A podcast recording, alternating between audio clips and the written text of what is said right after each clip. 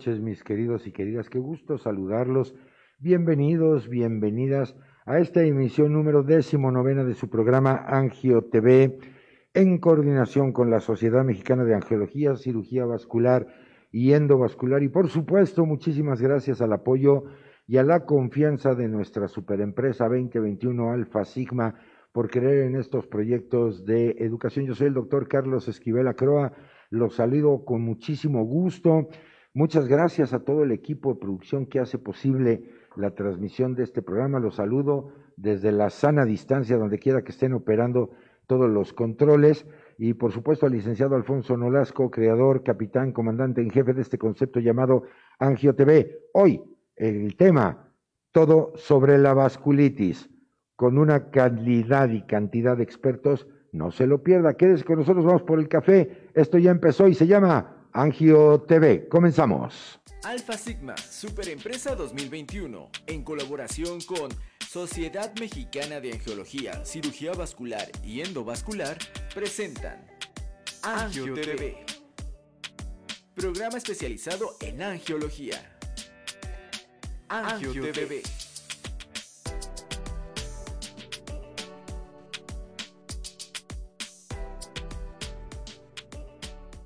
Bien, pues ya estamos aterrizados aquí en el estudio de, Angio TV y, bueno, les decía que, el día de hoy vamos a platicar de todo sobre la vasculitis. Creo que ya me puedo quitar mi mascarilla ya que estoy solito en la sana distancia. Saludo con muchísimo gusto a todo nuestro equipo de producción, al ingeniero Junior, quién sabe dónde ande, pero lo que sí sé es que anda operando desde la distancia todos los controles, es el dedo más rápido de la botonología, de la tecnología digital y está ya con nosotros. Y también les recuerdo que ya todo nuestro equipo de producción está preparadísimo, nuestras líneas de contacto, redes sociales, etcétera, ya están abiertas para que usted, sabe que aproveche, como siempre lo hemos dicho aquí, pregúntele al experto, en este caso a las expertas que me acompañan esta noche, que eso es personal capacitado, está entrenado para que usted, amigo mío, usted, amiga mía, pues reciba información confiable, no de la tía, de la abuelita, de la comadre, del amigui, del doctor Google o de redes sociales,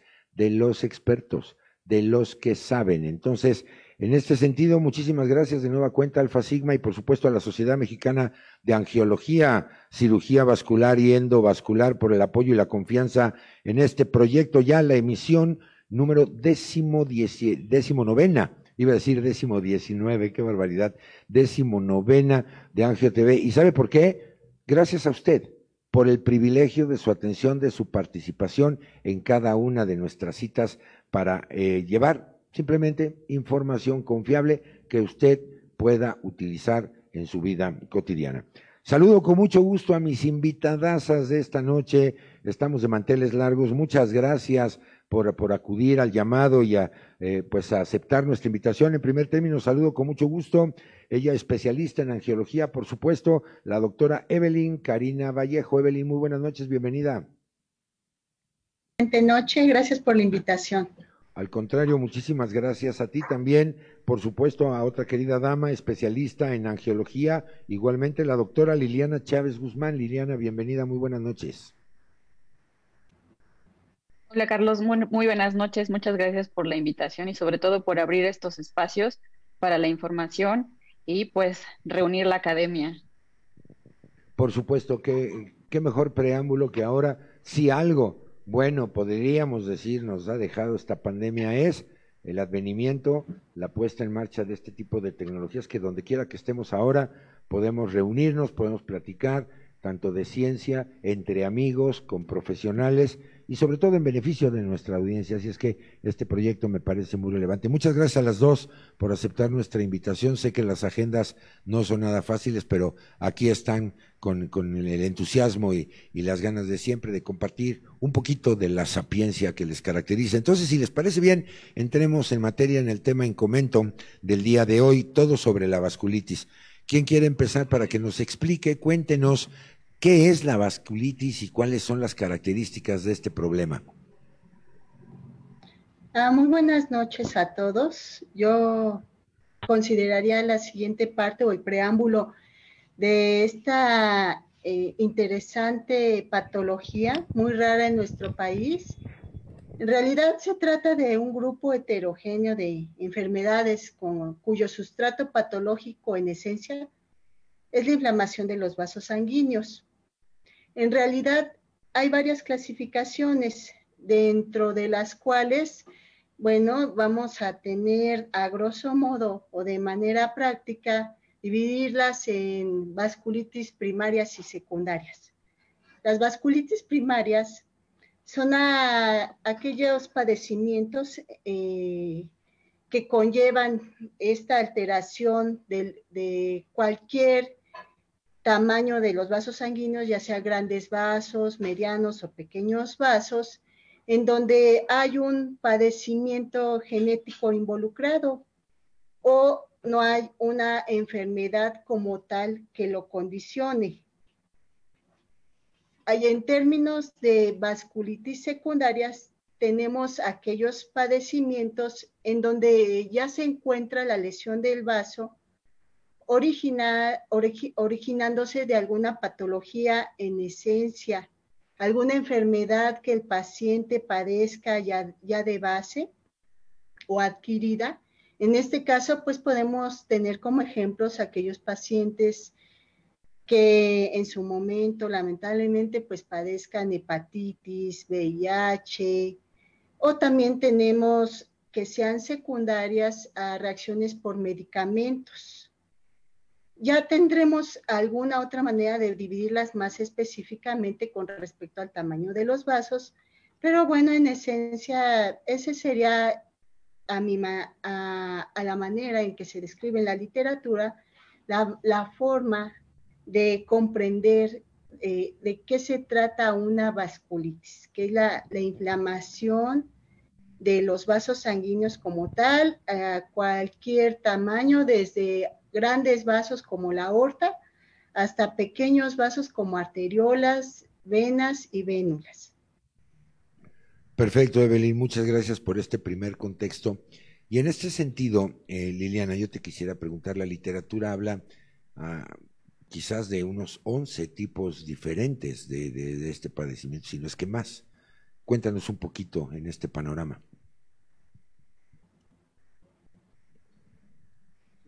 Tu micrófono, Liliana, por favor. Sí, sí, sí, verdad. Quisiera regresarme un poquito, eh, complementando un poco la, parte de entrar ya de lleno a la parte de la vasculitis, sobre todo porque los pacientes cuando llegan con nosotros tienen síntomas muy inespecíficos, ¿no? Entonces, sobre todo el tema del abordaje, de saber qué paciente está o la sospecha clínica de un paciente de, que tiene vasculitis, sobre todo en estos casos, tenemos que pensar en el grupo etario, tenemos que pensar en qué manifestaciones van a dar pie a que nosotros podamos pensar en cualquiera de estos 11, 11 grupos de, de, patologías vasculares. Ya comentaba la doctora Evelyn que puede afectar vasos grandes, puede afectar vasos medianos, puede afectar la microcirculación y bueno, sobre todo eso es lo que, eh, en lo que nos tenemos que enfocar, ¿no? En pensar cuál de ellos podría estar involucrado. Eh, si hay alguna enfermedad de base, el tener cómo, cómo identificar a los pacientes sobre todo. Perfecto. Eh, ahora, hablamos que pueden ser provocados por una causa mm, previa, o bien directamente sobre, sobre la, patología en sí misma, ¿no? Evidentemente, dependiendo del tamaño del vaso, pues, será la gravedad eh, del cuadro clínico, pero así a bote pronto, Liliana, ¿cuáles podrían ser los signos o síntomas que podría hacerle pensar a una persona es hora de consultar al especialista, al angiólogo, que porque se puede tratar de un cuadro de vasculitis?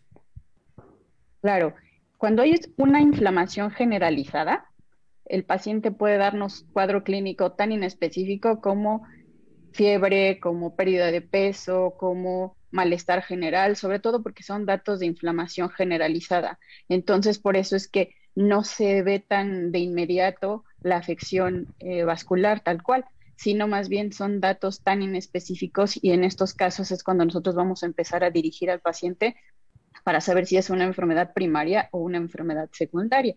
Ya decíamos el tema de las patologías sobreagregadas que podrían darnos eh, pie a pensar que, hay una inflamación de los vasos sanguíneos. Perfectamente. Ahora, Evelyn, con esto que nos comenta Liliana, ¿podrías eh, darnos un recorrido sobre las causas, digamos, que, pudieran estar asociadas con este tipo de cuadros? Sí, en realidad eh, estamos contemplando si la ingesta de ciertos medicamentos es muy raro. En realidad estos padecimientos, incluso yo considero que mi, mi colega, la doctora Chávez, no me, no me dejará mentir, incluso durante nuestra formación, son, casos muy raros. Aquí, de entrada, eh, hay neoplasias, eh, no son, no son este, muy específicas, realmente serían neoplasias que involucraran principalmente el sistema pulmonar, eh, bueno, más bien el aparato, o más bien el órgano pulmonar o el órgano renal, serían eh, neoplasias que estuvieran involucradas en estos órganos, algunas de las causantes de este, de este tipo de vasculitis. Dentro de los medicamentos en especial, no, no hay uno muy específico que se haya llegado a considerar en la, en la actualidad realmente, realmente se ha visto más involucrado con padecimientos de tipo viral como la hepatitis B o la hepatitis C. Y afortunadamente, gracias a que en la actualidad a nivel sanitario pues se ha implementado cada vez más la vacuna de contra la hepatitis, pues esto ha disminuido. Un ejemplo de esto pues pudiera mencionarse como, como decías tú, Carlos, en, hace unos momentos que definitivamente encontramos 11 tipos de vasculitis, una de las que se pudiera ver involucrada con el padecimiento de hepatitis o se vio involucrada durante mucho tiempo, aún descrito en la literatura, pues fue la poliarteritis nodosa. Actualmente, pues esto ha descendido.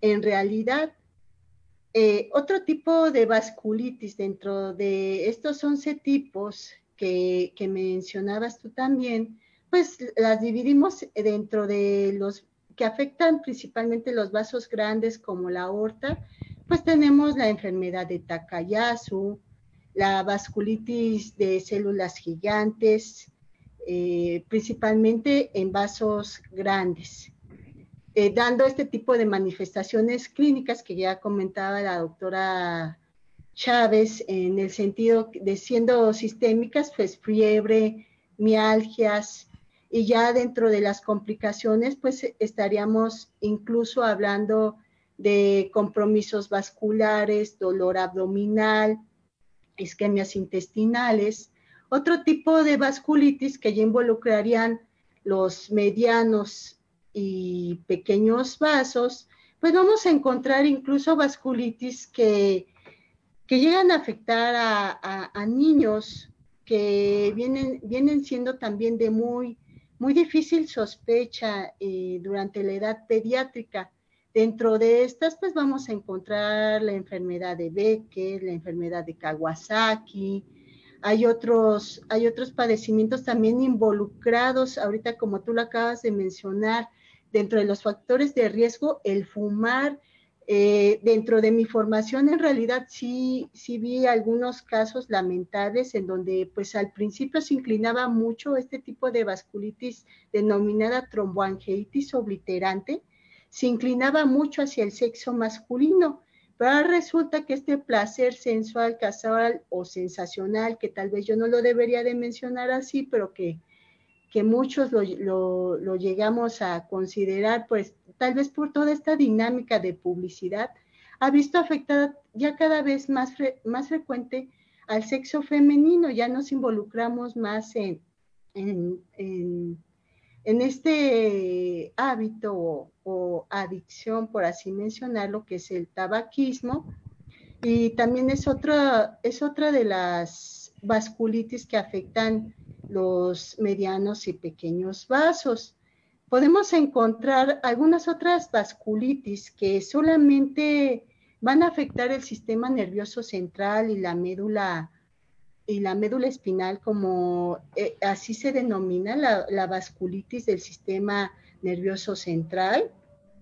También tenemos vasculitis que ya involucran pequeños vasos todavía muy microscópicos, incluso estamos hablando a nivel de capilares, ¿verdad? Que en su momento, en aquellos momentos históricos en donde no se sabía cómo se comunicaba la irrigación arterial con la venosa, pero pues gracias a, a, los, al conocimiento pues de, aquellos grandes médicos, en este caso patólogos, ¿verdad? Como Malpighi, pues se, se, vio, se vio o se dio a conocer también eh, la presencia de los capilares.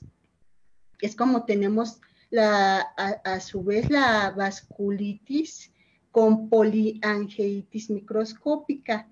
Entonces, esta diversidad de vasculitis lamentablemente, eh, ¿a qué nos conlleva? Que pues si no, eh, pudiéramos mencionarlo así como que las manifestaciones clínicas o la exploración física, pero en realidad todas estas vasculitis solamente las vamos a lograr descifrar o dilucidar hasta que tenemos un estudio histopatológico. Y bueno, eh, llegando de nueva cuenta a lo que tú nos, a lo que tú me estabas preguntando, Carlos, medicamentos sí se han visto involucrados, pero yo se ha considerado más como factores de riesgo, pues eh, el tabaquismo y estas neoplasias a los órganos que te acabo de mencionar. Perfecto. Sobre todo la afección, perdón, la afección eh, que que vamos a ir viendo es dependiendo de la arteria que está afectada. Por ejemplo, si estamos viendo los grandes vasos, entonces probablemente podamos tener eh, una arteria carótida afectada, entonces el paciente va a tener manifestaciones isquémicas a nivel de carótida o de los brazos, ¿no? Si vemos afección de medianos vasos, entonces puede haber, por ejemplo, las, las ramas de la aorta a nivel del abdomen. Y entonces, justamente por eso es tan, tan importante ver cuál es el órgano que está afectado dependiendo de cuál es eh, el, vaso específico, ¿no? Otras enfermedades que se asocian sobre todo son las autoinmunes como el lupus, la artritis reumatoide. Entonces, justamente eso es a lo que nos vamos a ir dirigiendo, ¿no? Eh, si es un poquito eh, complejo el diagnóstico de, estos, de estas patologías, como decía la doctora Evelyn, porque muchas veces ya incluso son a nivel patológico, pero nos da una sospecha diagnóstica conforme al órgano afectado, dependiendo del vaso que esté irrigando ese órgano. Perfecto, sí, de hecho decíamos al, principio de la transmisión que evidentemente los signos, los síntomas dependerán de qué tamaño de vaso es el, es el que está afectado. Pero miren, tengo varios elementos aquí que me gustaría eh, compartir con ustedes. El primer elemento es, efectivamente, coincido en lo que dice Evelyn, en el hecho de que la dinámica social ha cambiado. ¿no? Antes se pensaba el tabaquismo era típico de, los caballeros y, ahora vemos que no, eh, las damas también hay equidad de género eh, en ese sentido en términos del consumo del tabaco. Ese es un primer elemento, lo que me hace compartir con ustedes que quizá no hay todavía ya un grupo de, sexo o, o, de edad que sea en específico para presentar esto. Este es el primer elemento. Segundo, se nos manejaba, Evelyn comentaba que quizá la incidencia o la prevalencia es baja. Eh, ¿Cómo andamos en ese sentido a nivel internacional como país en términos de la vasculitis?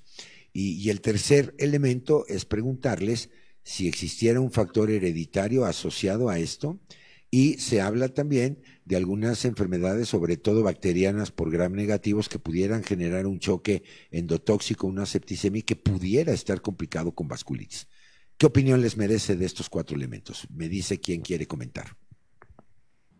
Sobre todo aquí en el tema de la frecuencia, hablamos de que son enfermedades poco frecuentes y de gran complejidad, pero los estudios epidemiológicos están muy sesgados de acuerdo a los factores geográficos, genéticos y ambientales. Sobre todo eso es lo más importante. Por eso no hay un registro tan especial y sobre todo en México las estadísticas eh, desafortunadamente no son tan buenas porque eh, no siempre se sospecha de estas enfermedades. Solamente los pacientes que llegan a tercer nivel son los que son los que podrían ser diagnosticados con estas enfermedades. Entonces realmente es eh, caen en un subregistro, subdiagnóstico, ¿no? Entonces, por eso tenemos, la estadística está un poquito sesgada en ese tema. Eh, Evelyn. Sí, bueno, yo, yo qué te mencionaría, Carlos. Me mencionabas tú gran negativos, pero en realidad eh, eh, se ha visto relacionado con, con la, el acercamiento, por ejemplo, de infecciones por estafilococcus aureus. Sí, sí, sí es cierto, en realidad este tipo de, infecciones bacterianas eh, de gran negativos o hablando aquí de gran, de gran positivos, también pueden llegar a desencadenarlas. La, ahora sí, como mencionaba, como mencionaba la doctora Liliana, es una realidad, es, poco frecuente eh, el que nosotros hagamos un, protocolo tan completo y realmente eh, eh, todo esto comienza desde el primer nivel. Primer y segundo nivel, porque finalmente nosotros dentro de esta especialidad estaremos hablando en un tercer nivel. Entonces, ¿qué ocurre desde el primero, segundo nivel? el, que realmente a nivel nacional se involucren con la capacitación en cuanto a algunos estudios, sobre todo aquí se tienen que hacer estudios de tipo inmunológico. Son, son es, para protocolizar al paciente serían, primero de entrada la, la sospecha como tal. La siguiente parte, ver al paciente clínicamente para que verdaderamente nosotros como médicos generales de alguna manera vayamos retomando toda esta educación e identificando al paciente de primer contacto. Ahora bien, ya de alguna manera tenemos la idea de primer contacto a partir de la clínica y de que, y de que nosotros ya sabemos las manifestaciones sistémicas y las manifestaciones por complicación. La siguiente parte sería eh, eh, eh, hacer un screening en donde a nuestros pacientes verdaderamente, pues, sospechando, ya teniendo la sospecha del diagnóstico, pues les mandábamos realizar ultrasonidos, en, en, su defecto para completar todo esto, angiotomografías, eh, estudios incluso inmunológicos, sobre todo cuando estamos hablando de vasculitis, eh, que se inclinan a los anticuerpos anticitos, anticitoplasma de neutrófico. Entonces, entonces todo esto engloba que en realidad pues el conocimiento de repente a grosso modo lo veamos de, de alguna manera muy muy superficial, dado, dado tal vez los, los casos que son más frecuentes, digamos, eh, en Europa, en Asia, que es donde se presentan realmente con mayor incidencia que en nuestro país. Y de ahí que pues tal vez divaguemos o no retomemos algún caso en especial cuando cuando realmente eh, no, generamos todo este protocolo. Ahora, las edades, en realidad te puedo decir que hay una inclinación de ciertas vasculitis hacia el sexo femenino y hacia el sexo masculino. Y ya dentro de la edad pediátrica hay una en especial que es la vasculitis de, de Kawasaki, pero vamos, dentro de nuestra etapa adulta, moderar esta situación de sexo femenino corresponde, digamos, principalmente a aquellas afectaciones de grandes vasos y sobre todo en sexo masculino se va inclinando a afectaciones de medianos y pequeños vasos. Pero la primera pauta, ¿cuál sería? Que hiciéramos incluso una buena exploración clínica del paciente con respecto a los pulsos. Yo creo que siempre eso es lo que va a marcar la pauta importante para que nosotros tengamos esta sospecha y sobre todo si somos los médicos de primer contacto, que, que yo considero que esto no tiene que ver con que, con que verdaderamente eh, única y exclusivamente tengamos que ser subespecialistas en angiología. Esto comienza de nuestra, desde nuestra formación inicial y desde ahí viene que nosotros hagamos una buena revisión de los pulsos y desde ahí nosotros podemos incluso llegar a generar la sospecha. Nosotros como médicos generales de primer contacto, si tenemos alteración en los pulsos o ausencia de los pulsos, podemos incluso intuir de alguna manera ¿verdad? Eh, generar todo este protocolo de estudio con exploración física y, el resto de estudios de gabinete. Y tal vez, y bueno, y la finalidad sería que verdaderamente eh, no, no importa que se refiera a segundo o tercer nivel, desde, el desde nuestro primer nivel de contacto, consideráramos que, el paciente puede ser altamente sospechoso de, de, padecer una vasculitis. Bueno, pues ahí está ya eh, estos comentarios de mis super expertas que me, que me acompañan esta noche. Eh, muchas gracias a las dos. Y, y, bueno, mi gente querida, ya se empezaron a contactar con nosotros. Recuerden que si no, me deprimo, me siento huérfano de su cariño, y, siento que no están conmigo, así es que muchísimas gracias. Mónica Macedo, buenas noches. Norma Cecilia Cáceres, buenas noches.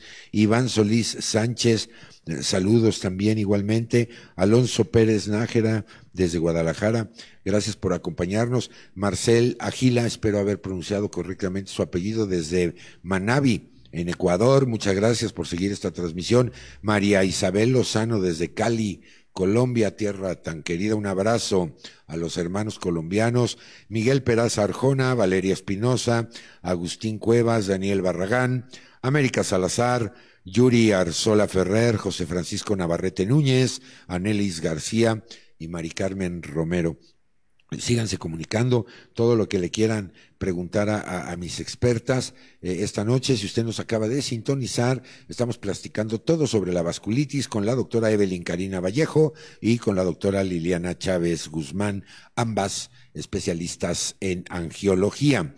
Eh, bueno, pues ya, ya, vimos un, recorrido eh, de, cómo está todo este tipo de cosas.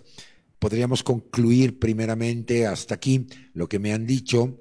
Bueno, pues es, una, es un problema eh, poco frecuente, más no menos importante, pero sí muy complejo en toda su fisiología, en todo lo que llega a, generar, y no por simplemente tener desde el punto de vista epidemiológico una baja incidencia o prevalencia, no requiera de la, atención especializada en, en este sentido, ¿no?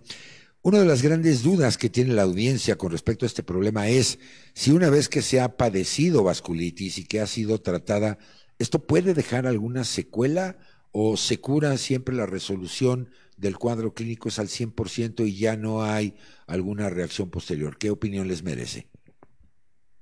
En muchos casos, los, este tipo de enfermedades tienen una prevalencia, bueno, fases, sobre todo la fase aguda, una fase como estable y una fase tardía. Entonces, por eso es la importancia del diagnóstico inmediato.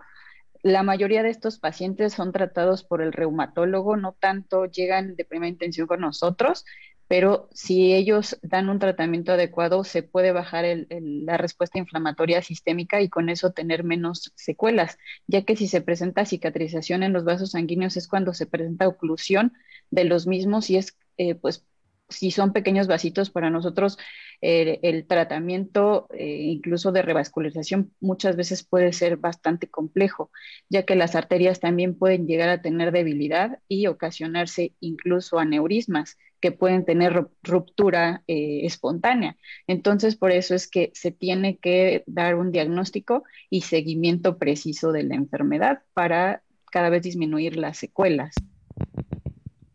Muchas de ellas también están asociadas a enfermedades autoinmunes y pues estas no tienen cura, solamente tienen control. Correcto. Y, en este sentido, Evelyn, eh, con respecto a la pandemia del SARS-CoV-2 que estamos viviendo, se ha hablado también de que puede llegar a generar cuadros inflamatorios generalizados o incluso estar asociado con coagulación diseminada intravascular.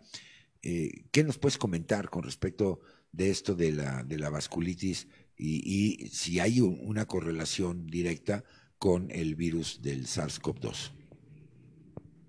Sí, Carlos. Mira, yo considero que a pesar de que ya llevamos año y medio, todavía sería bastante apresurado hacer esta conclusión. Lo que te puedo mencionar con respecto a las vasculitis es que sí generan trombos a nivel arterial o venoso, y esto también se ha visto dentro del comportamiento clínico de los pacientes que llegan a padecer eh, SARS-CoV-2, ¿no? En realidad hemos tenido o me ha tocado operar casos de, de, manera frecuente, ya sea arteriales o venosos, con respecto a esta situación, incluso en los congresos actuales de angiología, así lo llegábamos a mencionar. Yo creo que todo esto va a cambiar la literatura mundial en su momento, incluso con respecto a las clasificaciones de trombosis de manera aislada, dejando, eh, no dejando a un lado eh, eh, o no escapándonos del tema principal del día de hoy, que es la vasculitis. Tal vez me, me, estoy desviando un poquito, pero a lo que voy es esto, que ahora realmente, con lo de la pandemia, cualquier paciente que está presentando una trombosis, sobre todo de tipo venoso, es altamente sospechoso de, de parecer SARS-CoV dos, hasta no demostrar lo contrario. Y creo que, y considero que fue algo que retomamos mucho en el, último Congreso de, Angiología. ¿Qué, es lo que ocurre con los pacientes con vasculitis? Si presentan este tipo de situaciones con trombosis. En, mi experiencia, lo que ha ocurrido es que se han tenido que reoperar porque este tipo de trombosis ya sea a nivel arterial o venoso, puede llegar, llegar a generarles complicaciones tan severas eh, que los conlleve a resecciones intestinales y no en una sola ocasión, en varias ocasiones.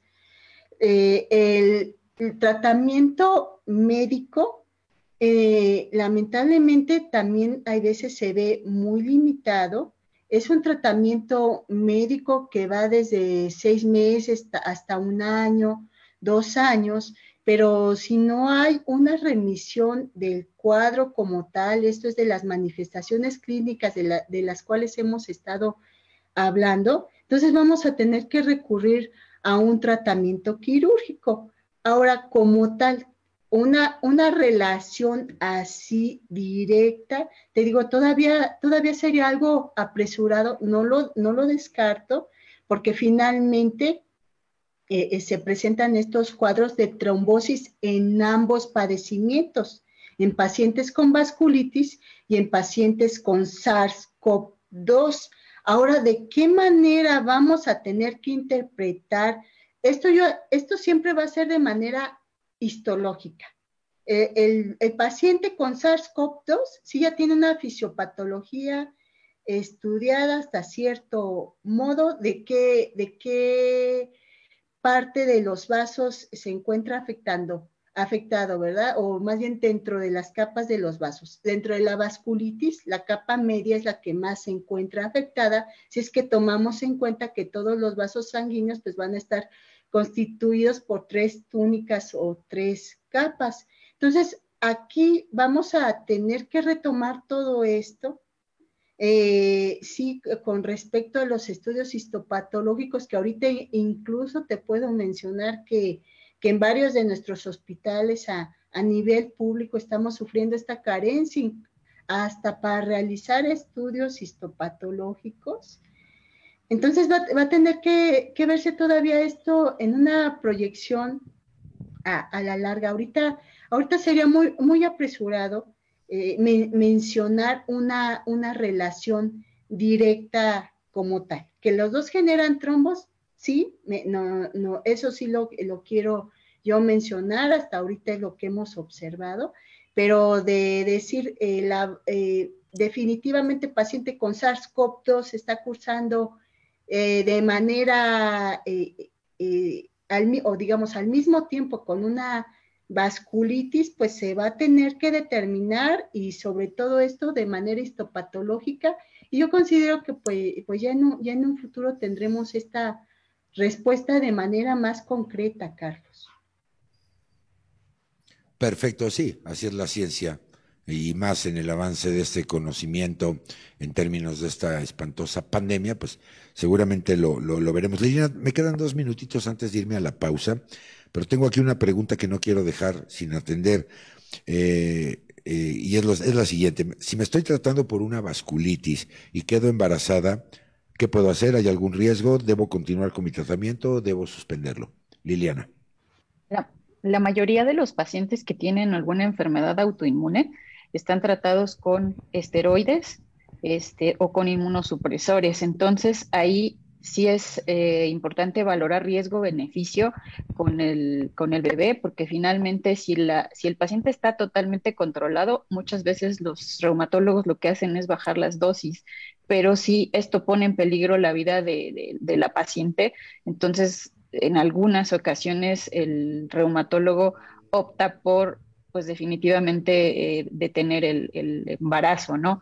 Pero eso sí ya es un, tema que lo va a valorar reumatología junto con el ginecólogo. Ahí sí nosotros no tenemos tanta injerencia en eso porque la mayoría de estos pacientes son eh, pacientes muy, muy específicos y que sí tenemos que poner forzosamente en una balanza riesgo-beneficio para la paciente.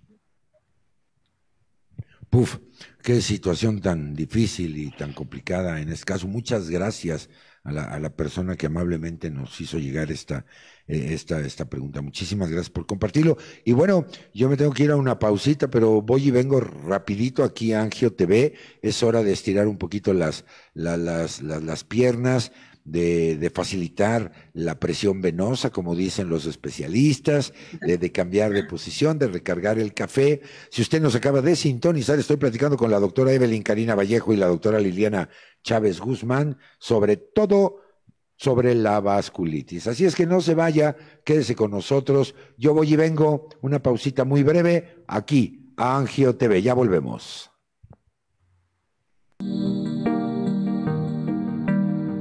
Cirugía Vascular y Endovascular AC es una corporación de médicos cirujanos especializados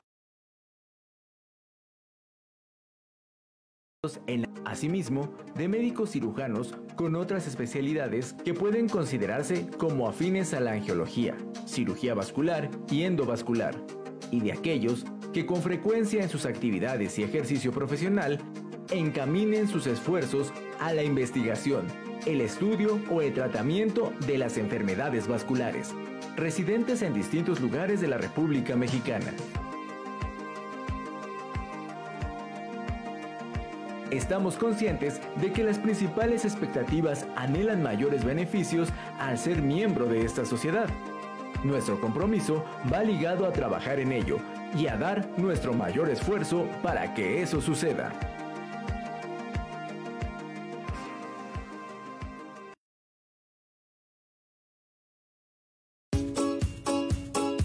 Dicen que los pueblos mágicos de México son 121 destinos turísticos a lo largo y ancho del territorio nacional. Cada uno con símbolos, leyendas e historias muy particulares. Lo principal es la preservación de estos sitios tanto en su contexto natural como cultural. Son bienvenidas todas las personas que tengan respeto por nuestra gente, por nuestras costumbres y nuestras tradiciones. Dicen también que representan alternativas para los viajeros nacionales y extranjeros, sobre todo aquellos que buscan descubrir el México profundo. Son los lugares para realmente desconectarse, para disfrutar de la familia. Y lo fascinante en México es que tienes opciones con culturas y maneras de ser y de vivir muy diferentes. La variedad gastronómica es enorme. Encuentras desde una cocina clásica y básica hasta algo muy innovador, contemporáneo. Siempre decían cosas maravillosas del lugar, del espacio, del clima, de la atmósfera. Los pueblos mágicos de México son turismo y aventura. Yo fui el primero en volar aquí en el 78. Resultó increíble, uno de los mejores del mundo, sin duda el mejor en México son gastronomía, música y color. No es una cocina que sea pretenciosa ni aspiracional, es todo lo contrario, es, cercana, es humilde, es humana. Los pueblos mágicos de México son naturaleza y cultura. Para mí que, que sigan las costumbres, porque pues ¿qué haríamos también? Nos perderíamos, seríamos unos, pues no sé qué. Son orgullo y tradición. Yo creo que en el pueblo está la respuesta al verdadero México. Siempre le da a uno más que nada orgullo de, saber que el trabajo de uno pues anda por todo el mundo, ¿no?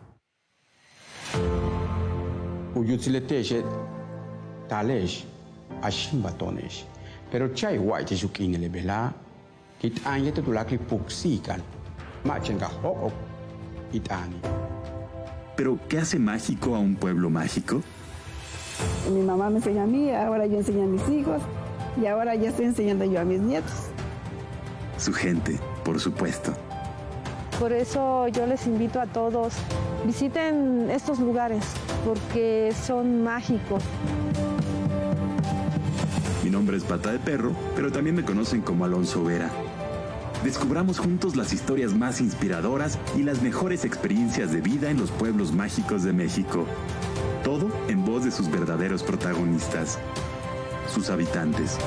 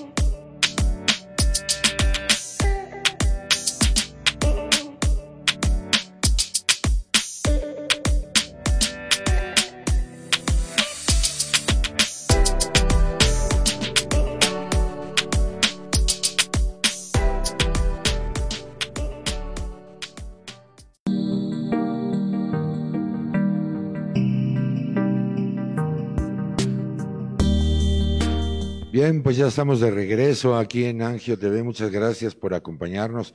A todas aquellas personas que se siguen comunicando con nosotros, muchísimas gracias. Así ya, ya no, ya no me deprimo, no me siento huérfano de su cariño. Tengo dos invitadasas esta noche, angiólogas de profesión, la doctora Evelyn Karina Vallejo y la doctora Liliana Chávez Guzmán. Estamos platicando sobre todo lo que hay con respecto a la, vasculitis. Así que muchas gracias por su preferencia, por su acompañamiento.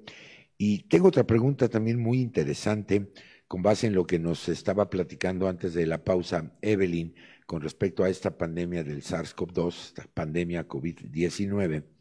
Eh, me dicen, eh, ¿qué debo hacer si tengo vasculitis? ¿Me puedo vacunar contra COVID? Muy buena pregunta. Evelyn. Sí, por, supuesto, siempre y cuando, con respecto al, tratamiento que estábamos mencionando, estemos controlados, ya sea clínicamente, manifestaciones sistémicas, si estamos controlados, realmente sí nos podemos vacunar. Esta, esta pregunta ha surgido con todos, con todos mis pacientes que tienen alguna enfermedad crónico-degenerativa importante, alguna enfermedad viral, al inicio de la pandemia, pues yo considero que todos realmente comenzamos eh, con cierta precaución, después se volvió miedo, después ya era pánico, yo creo que a todos nos llegó a afectar, pero desde el punto de vista médico, hemos considerado que es mayor el beneficio de aplicarnos eh, todo, es todo este tipo de vacunas que afortunadamente gracias a los grandes avances científicos en la actualidad, pues tenemos ya, ya presentes.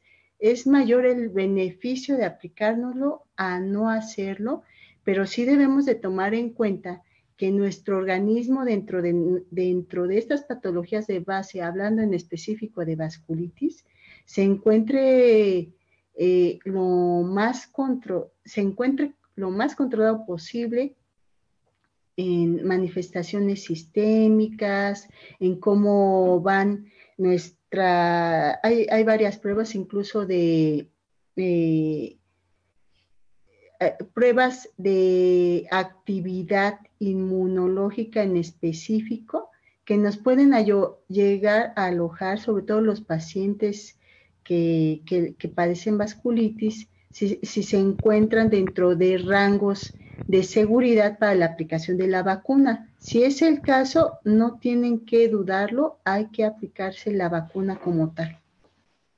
Perfectamente, creo que sí, efectivamente esa ha sido una de las preguntas que, que frecuentemente escuchamos el medio. Y bueno, recuerden amigos y amigas que los médicos tenemos un principio universal que es el de non primum non nocere, que significa no hacer daño. Y, y, una terapia nunca debe ser más grave o más fuerte que el problema original. Créame que el experto que lo estará asesorando está entrenado en ese sentido y no le va a recomendar algo a usted que le vaya a generar un, un daño eh, en comparación al beneficio que le puede atraer esto. Entonces, no nos orientemos a hacer caso de informaciones que no tienen un sustento científico, que no están bajo la supervisión del experto entrenado, capacitado para salvaguardar su salud. Y creo que esto, eh, la mejor manera de disipar mitos o creencias es la ciencia es el conocimiento, porque recordemos que los mitos, pues no son, por definición, son actos de fe y uno puede tener acto de fe en lo que uno crea prudente, pertinente desde religión y muchas otras cosas, pero la ciencia no se basa en actos de fe, se basa en conocimiento basado en evidencia. Y el conocimiento disipa las creencias. Cuando la ciencia no puede disipar un acto de fe, evidentemente seguirá siendo eso, un acto de fe. Pero aquí estamos hablando de evidencia sustentada, con el, conocimiento técnico, la metodología científica, para que usted le tenga confianza al galeno, como se le ha dicho a través de los tiempos inmemoriales, que, es el personal que salvaguarda su salud. Tengo otra pregunta, Liliana, que también me parece importante. Ya se hablaba, ustedes me comentaban, nos comentaban, de, de signos clínicos, de síntomas clínicos asociados, como puede ser la fiebre. Y precisamente en ese sentido tengo una pregunta aquí que dice, ¿qué debo hacer si tengo fiebre mientras estoy bajo tratamiento de vasculitis. Tu opinión, Liliana, si eres tan amable. Sobre todo en estos casos se opta por medios eh, solamente sintomáticos. En estos casos pueden utilizar algún método tal cual físico, como baños de agua tibia, eh, o utilizar algún analgésico no esteroideo como paracetamol o alguno de esos, ¿no? O sea, sobre todo, eh, bueno, lo importante aquí es no automedicarse nunca, pero si llegase a dar el caso, pues sobre todo, y que no se cuente con el médico que está tratando al paciente, pues intentar los medios físicos o algo que no sea nada agresivo. Medios físicos nos referimos compresas eh, de, agua, a lo mejor el baño tibio, eh, eh, cierto grado de ventilación, etcétera. Sí, sí, sí, eso, eso comentaba, de que los bañitos de agua tibia siguen siendo lo crucial, sobre todo porque hay pacientes que no se logran controlar la fiebre.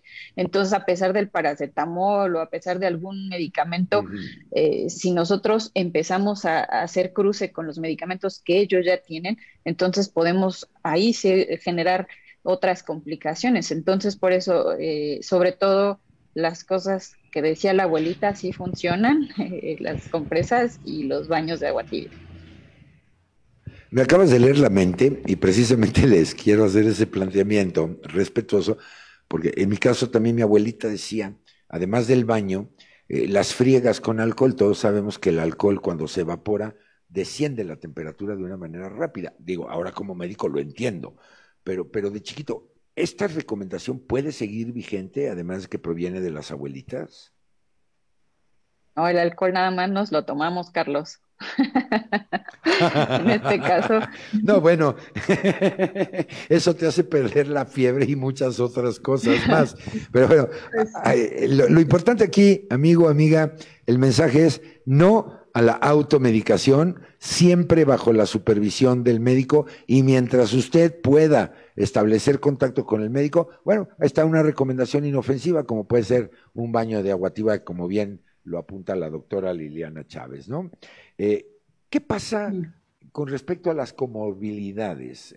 Es decir, ¿cuál es la consideración que deben de tener ustedes como especialistas, por ejemplo, con aquellos pacientes que son diabéticos o que son hipertensos, eh, que hay obesidad, por supuesto? Eh, ¿cómo, entrarle al, abordaje clínico de estos pacientes? Aquí en casos, perdón, en estos casos, sobre todo, sobre todo tenemos que estar nuevamente con el control súper estricto de la glucosa o de la, de la presión arterial en estos casos, porque sí podrían ser un agravante. Además, eh, regresando al tema de que la mayoría de estos pacientes tienen que ser medicados con esteroides, los esteroides generalmente tienden a subir la glucosa. Entonces, ¿qué pasa si el paciente no está controlado? Resulta que pueden eh, incrementarse estos niveles, ¿no? Entonces, lo ideal es que muchas veces incluso los reumatólogos lo que recomiendan es antes de iniciar la terapia con esteroides, si es que, por supuesto, no es, eso no está poniendo en peligro la vida del paciente, se puede eh, empezar a controlar la glucosa primero y después inician la terapia, ¿no? O sea, si está en fase aguda e intensa, bueno, pues ni modo, ¿no? Lo controlan ya en hospitalización, pero si no, eh, podrían eh, decidir el control primero. Sí, correcto. Evelyn, tu comentario. Sí, fíjate que se me viene a la mente también esta parte que, que de inicio, ¿verdad? nos estabas preguntando que aquellos fármacos relacionados con la vasculitis, lamentablemente, pues sí, también tenemos, dentro de estos ejemplos, ¿verdad? Que, que tal vez, que obvié en el inicio, pues se, se, encuentra la hidralacina, ¿verdad? Que es un medicamento que, que también nos ayuda al control de la, de la presión arterial entonces, y que puede llegar a generar vasculitis. Entonces, también tendríamos que tomar en cuenta el, el, hacer modificación de este tipo de medicamentos. Ahora, ahora, bien, dentro de este otro tipo de medicamentos o sustancias que no debieran de consumir los pacientes, pues también tenemos la cocaína. Y la cocaína también nos puede llegar a generar vasculitis. Entonces, eh, en realidad, de, partiendo de esto, de que no hay, no hay que hacernos a, un lado si el paciente padece vasculitis, pero de alguna manera pues hay que tener estos controles glucémicos adecuados con, los fármacos. Pero bueno, aquí me, inclino a esta parte de, que retomando tu, pregunta del inicio, que tal vez se tengan que hacer estas modificaciones si ya de base algunos de, los pacientes que tengan una hipertensión arterial sistémica elevada como tal sean controlados de esta forma, pues hay que, hay que hacer también cambio de, este tipo de medicamentos por, otros que pues no generen o no impliquen la presencia de vasculitis. Y, fíjense que, yo creo que otro, exacto, otro grupo que, valdría la pena también considerar son todas aquellas endocrinopatías, ¿no? Eh, sobre todo, por ejemplo, tiroiditis de Hashimoto, síndrome de Cushing, eh, en algunos casos síndrome de Addison, donde la literatura ha hablado cierta relación con este tipo de cuadros, que a lo mejor pudiera ser de tipo secundario, salvo la opinión de ustedes, que es la, experta. Pero, pero si fuera un paciente de este tipo, evidentemente el, universo en términos del, espectro terapéutico, pues eh, a lo mejor ya tenemos ciertas limitaciones, ¿no? ¿Qué opinan? Sí, Carlos, mira, yo, yo lo que considero es esto, que ante estas endocrinopatías, de por sí el padecimiento de vasculitis como tal, eh, por aumentos de la hipertensión arterial, a lo que nos aloja es a, hemorragias intracerebrales. Y yo eh, en experiencia directa lo he tenido con pacientes eh, que padecen feocromocitoma, que en realidad eleva este, la presión arterial e incluso nosotros tratándolos de manera quirúrgica endovascular, eh, comienza con estas elevaciones de la presión arterial sistémica de, manera tan intensa, tan, tan complicada, que en algunos momentos pues, nos ha llevado incluso a detener el, el procedimiento en sí. Y, tienes razón, yo creo que aquí es un manejo conjunto. Eh, no es solamente decir nuestro colega de reumatología o, no, nuestro colega de, medicina interna, yo creo que todos estamos implicados por beneficio del, paciente en hacer un manejo conjunto y no ser egoístas dentro de, nuestra especialidad. y, es muy bueno que a través de, este programa pues se, siga alojando y sea de conocimiento del público, que pues verdaderamente también, también es una realidad e, el manejo conjunto de varias especialidades no se puede hacer a un lado. Yo creo que para una vida humana no hay una limitante, no podemos poner eh, limitantes en tanto en, en, algunos, en material, en, en, todo lo que llegamos a utilizar para una cirugía, en hacer un buen control metabólico. Una, una vida humana no, no tiene precio y yo creo que siempre debemos de estar implicados como médicos de esa manera, de hacer un buen trabajo en equipo para el beneficio de nuestros pacientes. ¿Qué, reflexión tan maravillosa nos acabas de compartir? Porque yo creo que eh, la medicina ha avanzado en términos de que ya no es como hace décadas, de que era un solo médico, un solo especialista el que veía al paciente. Actualmente la multidisciplina, la interdisciplina está resultando fundamental en el ejercicio médico. Y, que me encanta el hecho de que tú comentes ese egocentrismo que a veces alguno de nosotros pudiera generar y, que ahora tenemos que ver al paciente eh, en una forma estructural, ¿no? Esta teoría vanguardista del caos y del anticaos, donde el caos es la enfermedad, el anticaos es la salud o la homeostasis que conocemos los, los médicos. Ahora hay que ver a qué ataco, pero también a qué otra cosa afecto. ¿No? Como bien lo dijo Liliana, atinadísimo, eh, tiene fiebre, bueno, pues sí, le vas a dar un antipirético, pero hay que considerar que ese antipirético puede estar impactando en, otra, eh, en otro órgano eh, a nivel de, un paciente como un todo, ¿no? Como, como una estructura. Y me parece que, que esta reflexión es invaluable para entender que no esperemos nosotros como pacientes que un solo médico a lo mejor eh, tenga en sus manos la solución prodigiosa o maravillosa. Si es el caso, qué bueno, pero habrá muchos otros en donde se necesite el recurrir a la inter y a la multidisciplinariedad, ¿no? A la, multidisciplina, a la interdisciplina, pues para llegar a, feliz puerto. ¿Qué, ¿Qué, opinión tienen en este sentido? Sobre todo porque ustedes están a nivel hospitalario y me parece que, esto se convierte cada vez más en una, un actuar cotidiano. Claro, actualmente los pacientes tienen que ser referidos a muchos, muchos médicos, ya lo decías tú, el endocrinólogo también.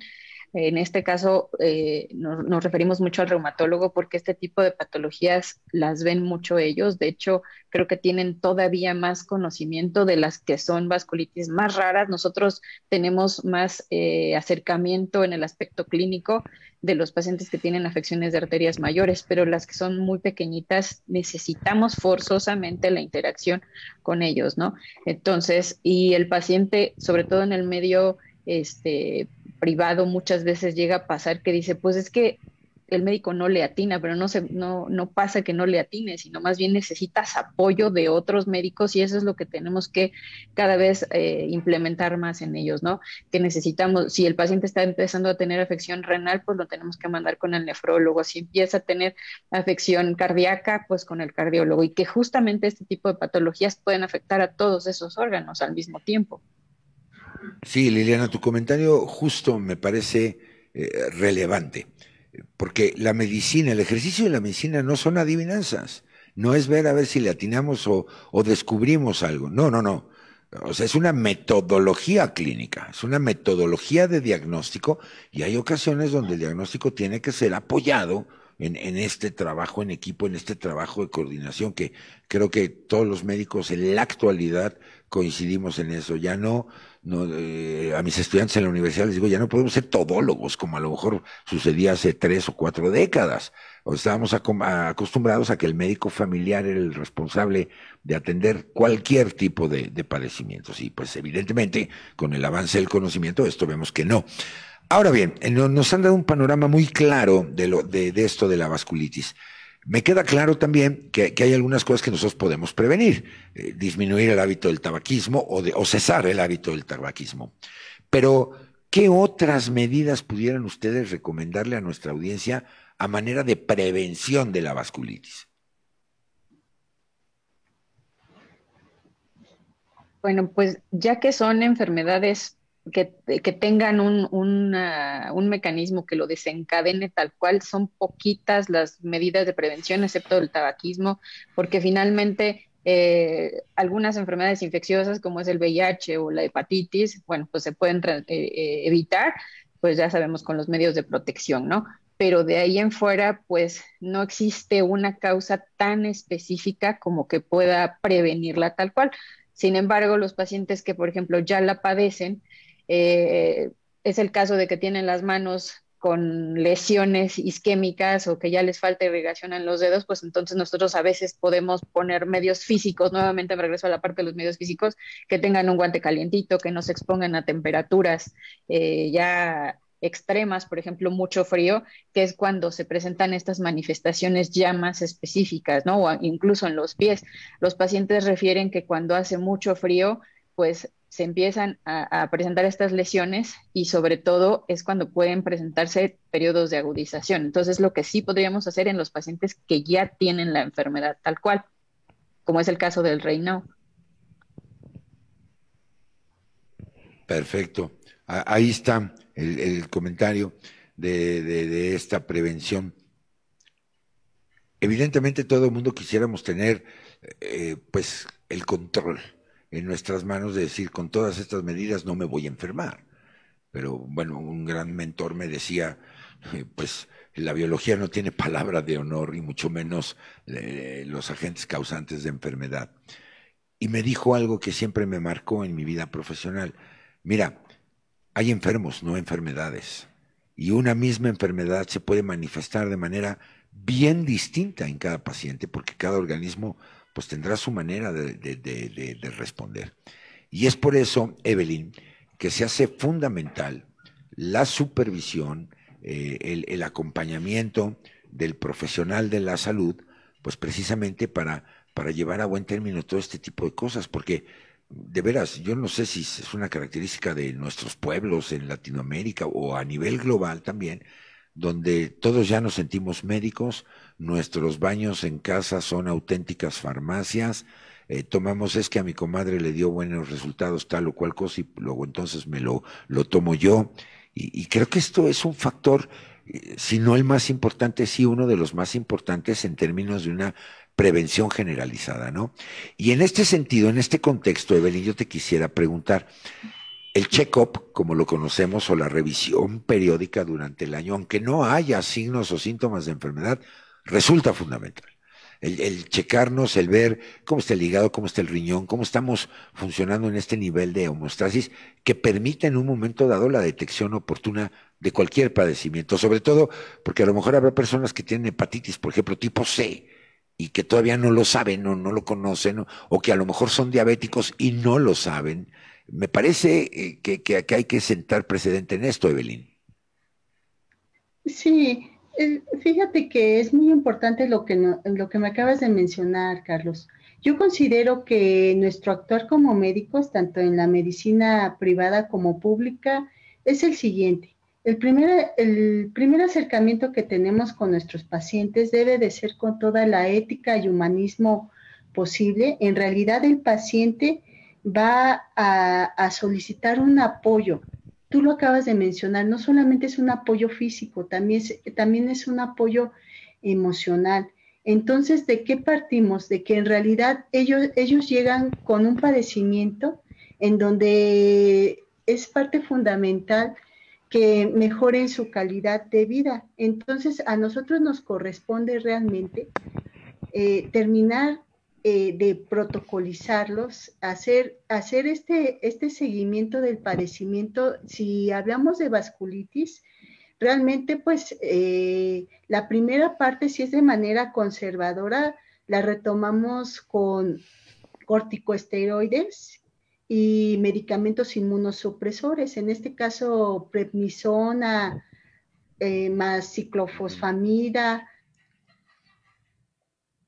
u otro, u otro tipo de corticoides que, bueno, eh, eh, tenemos también ya actualmente eh, autorizados, ¿verdad? Pero a lo que vamos es que sí el seguimiento en los pacientes con vasculitis es al mes, a los tres meses, a los seis meses, incluso hasta el año. Durante todo este tiempo, nosotros también debemos de generarles en ellos una mentalidad estoica en el sentido de que hay, que tener tolerancia. Yo creo que en las palabras, incluso que nosotros llegamos a mencionar con ellos, sobre todo deben de, deben de ser de fortaleza. Y perdón que me salga de, esta parte de, de lo estrictamente tangible, de decir, es que esta es la dosis del medicamento y lo veo dentro de un mes. Yo creo que es muy importante ese acercamiento en donde, ¿sabe qué? Mejoró, usted como paciente mejoró. Y, si definitivamente pues se detuvo en algún momento, eh, hablar también con esa realidad que tenemos en la actualidad, que hay, hay más terapias. Si una no nos está resultando con el paciente, podemos llegar y, mencionárselo al paciente, porque eso también va, va a aliviar pues, eh, eh, toda, todo ese miedo, toda, toda esa reacción que de, de detrimento ante la vida, que si nos ponemos eh, en su lugar, pues nosotros como médicos, diciendo incluso hay veces hasta el último nivel de atención con el que van a llegar, porque realmente si no, si no es un especialista en ciertas áreas, pues eh, se supone que ya llegaron con el último nivel de atención, pues están buscando, están buscando esa, esa ayuda. Entonces, aquí a lo que voy es eso, que siempre tengamos ese acercamiento con los pacientes, que aunque sean casos complejos, realmente, pues considero que como médicos también tenemos esa responsabilidad de retomar el caso, involucrarnos, darle ese seguimiento. Si no vemos una mejoría a, corto plazo, no darnos por vencidos. Yo creo que eso también da alivio al paciente de que nosotros continuamos con su caso, que no, no, lo, no lo hacemos no, no, hacemos este, o nos olvidamos de él, porque es realmente lo que también nos llegan a mencionar. Entonces, esa parte emocional y psicológica es, es, lo que llamamos en esencia la relación médico-paciente. Y de ahí también que, que, ellos, que ellos este, pues, lleguen a, buen término y con respecto pues a estos medicamentos, así es el seguimiento. Al mes se hacen pulsos, se, hace, se da un bolo inicial, a los tres meses, a los seis meses, se supone que ya debe de haber una remisión y ya posteriormente vamos disminuyendo la, dosis de los medicamentos que estemos empleando con ellos. Qué maravilla de reflexión nos acabas de compartir. Me parece que la medicina debe ser ya holística, eh, ver, más allá que el simple tratamiento eh, per se, eh, la parte humana, los valores como la empatía, de entender que ese paciente, independientemente de la enfermedad que padezca, está trastocado en su calidad de vida está trastocado en su entorno a lo mejor familiar, social, laboral, económico. Entonces, yo creo que qué bonita reflexión, Evelyn, nos acabas de compartir, en el sentido de que un paciente es más allá que un expediente, que un número de expediente o que una cuenta por cobrar, ¿no? Sino que realmente eh, eh, necesita de la mentoría, no solo física, sino también emocional del profesional de la salud. Y me parece Creo que a veces los médicos perdemos de vista esa, quizá por el agobio, la carga laboral o la, misma preocupación de personal, qué sé yo. Entonces, pero esa parte me parece muy relevante, que además ayuda mucho, ¿eh? A la, a la, recuperación de un paciente, incluso en ocasiones más allá que el propio proyecto, le digo yo, terapéutico que se pueda estar estableciendo con, con, este paciente. Saludos Álvaro Berger desde Guatemala, muchas gracias por estar con nosotros. Lauris Carrillo, Pina Nieto desde Tampico, Pedro Mijangos Montero desde Tehuantepec, Oaxaca.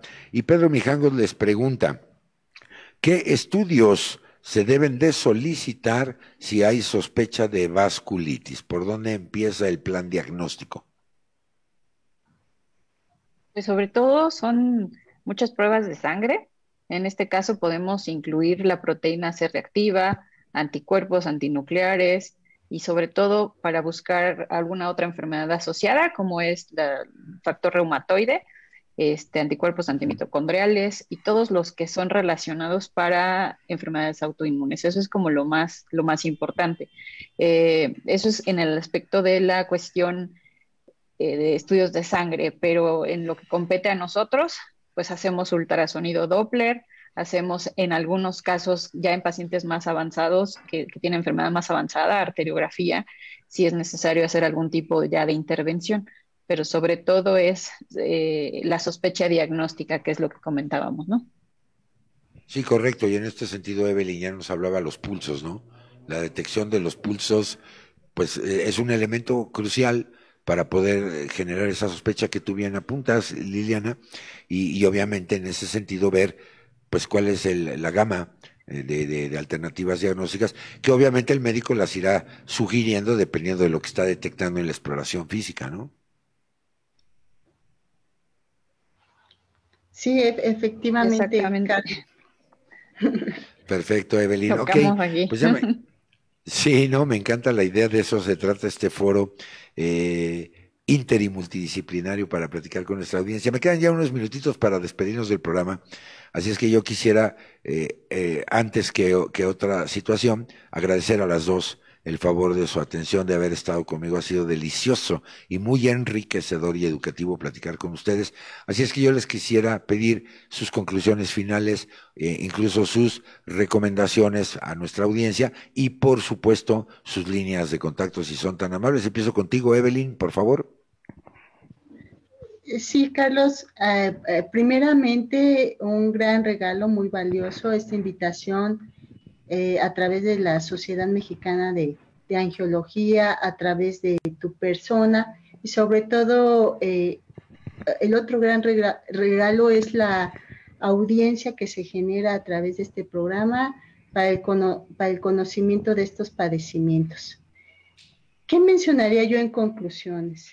Que en realidad eh, ante estas manifestaciones sistémicas o manifestaciones complicadas en donde los pacientes de alguna manera quedan consternados, eh, no, no dejen de seguir acudiendo, ¿verdad?, a, la atención médica, como tú lo mencionabas, Carlos, que, que realmente sí es, es favorecedor hasta cierto punto que, que tengamos pues algún amigo, ¿verdad? algún vecino que nos haga alguna, alguna sugerencia, pero actualmente pues la ciencia ha avanzado mucho con respecto a este tipo de situaciones y si es que, si es que en realidad toda la sintomatología ya se ha vuelto de una manera crónica y limitante de nuestra vida, pues ahorita se hace del conocimiento que estamos involucradas varias especialidades que podemos intervenir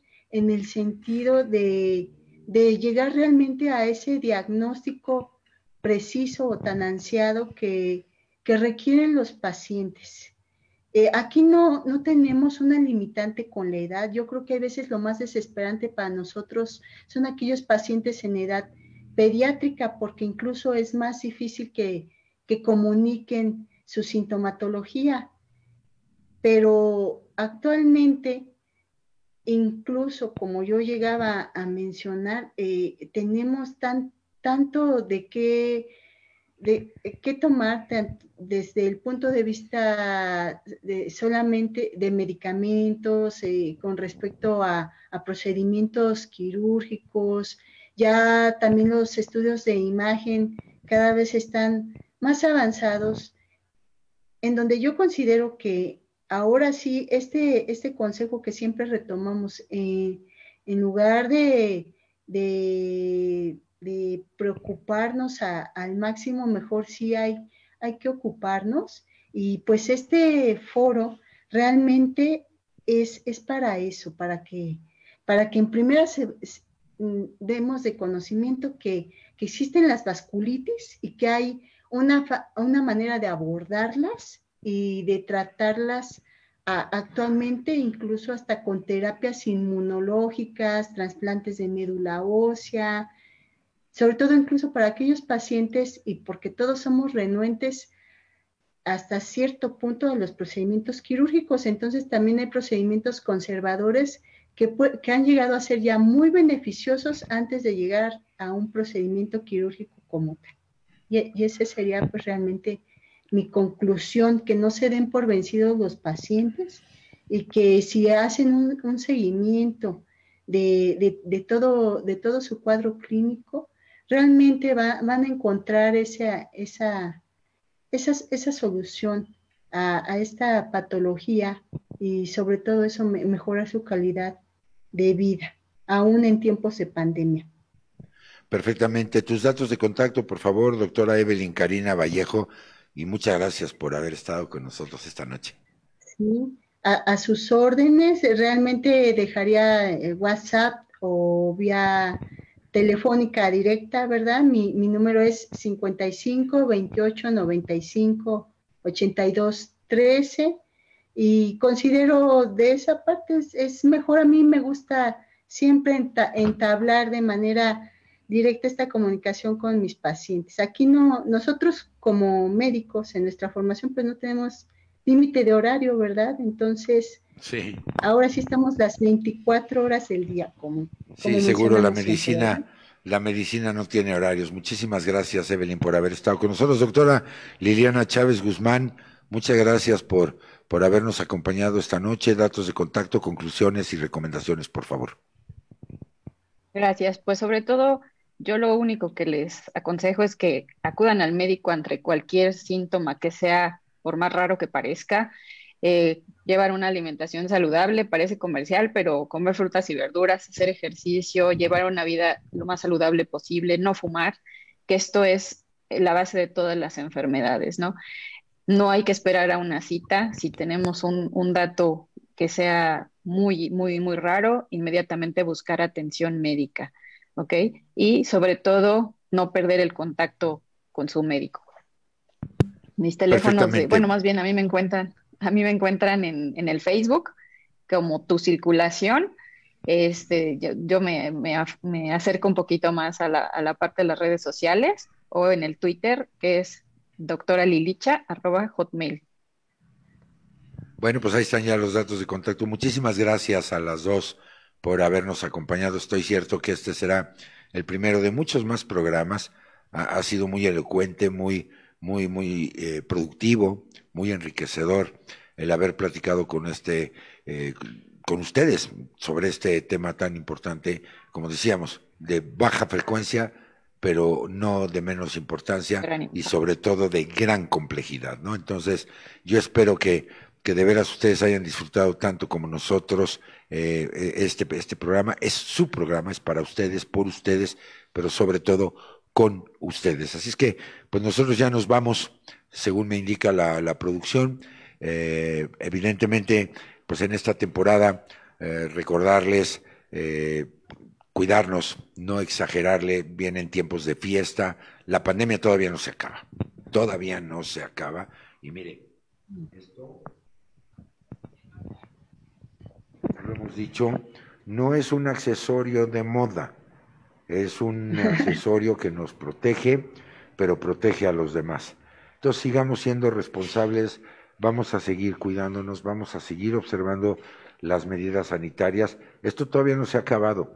Viene una temporada de compartir, de, pues de estar con, con seres queridos, con amigos, con qué sé yo, con una infinidad de cosas, fiestas o festejos laborales, seamos cuidadosos. Y bueno, sobre todo yo quiero agradecerles en nombre de este gran equipo de profesionales de la comunicación digital el favor de su atención, invitarlos en una cita más ya en nuestra vigésima transmisión próximamente de, de Angio TV, agradecer por supuesto al ingeniero junior, a todo el equipo de, de producción, gracias a la confianza de la Sociedad Mexicana de Cirugía vascular y endovascular, por el apoyo, la confianza, por supuesto también gracias al apoyo y a la confianza de la Superempresa 2021, Alfa Sigma, para poder realizar esto, y a todo el equipo de producción, eh, todos los que participamos, muchísimas gracias, que mi Dios me los bendiga hoy y siempre, tengan la más feliz de las noches y, por supuesto, pues a seguirnos cuidando eh, y estar pendientes para nuestra próxima cita de Angio TV. Muchísimas gracias, yo soy el doctor Carlos Esquivel Acroa, agradeciendo el privilegio, como siempre, de su atención y muy buenas noches, nos vemos, hasta la próxima. Hasta la próxima, excelente noche, Liliana, excelente noche, Carlos. Excelente.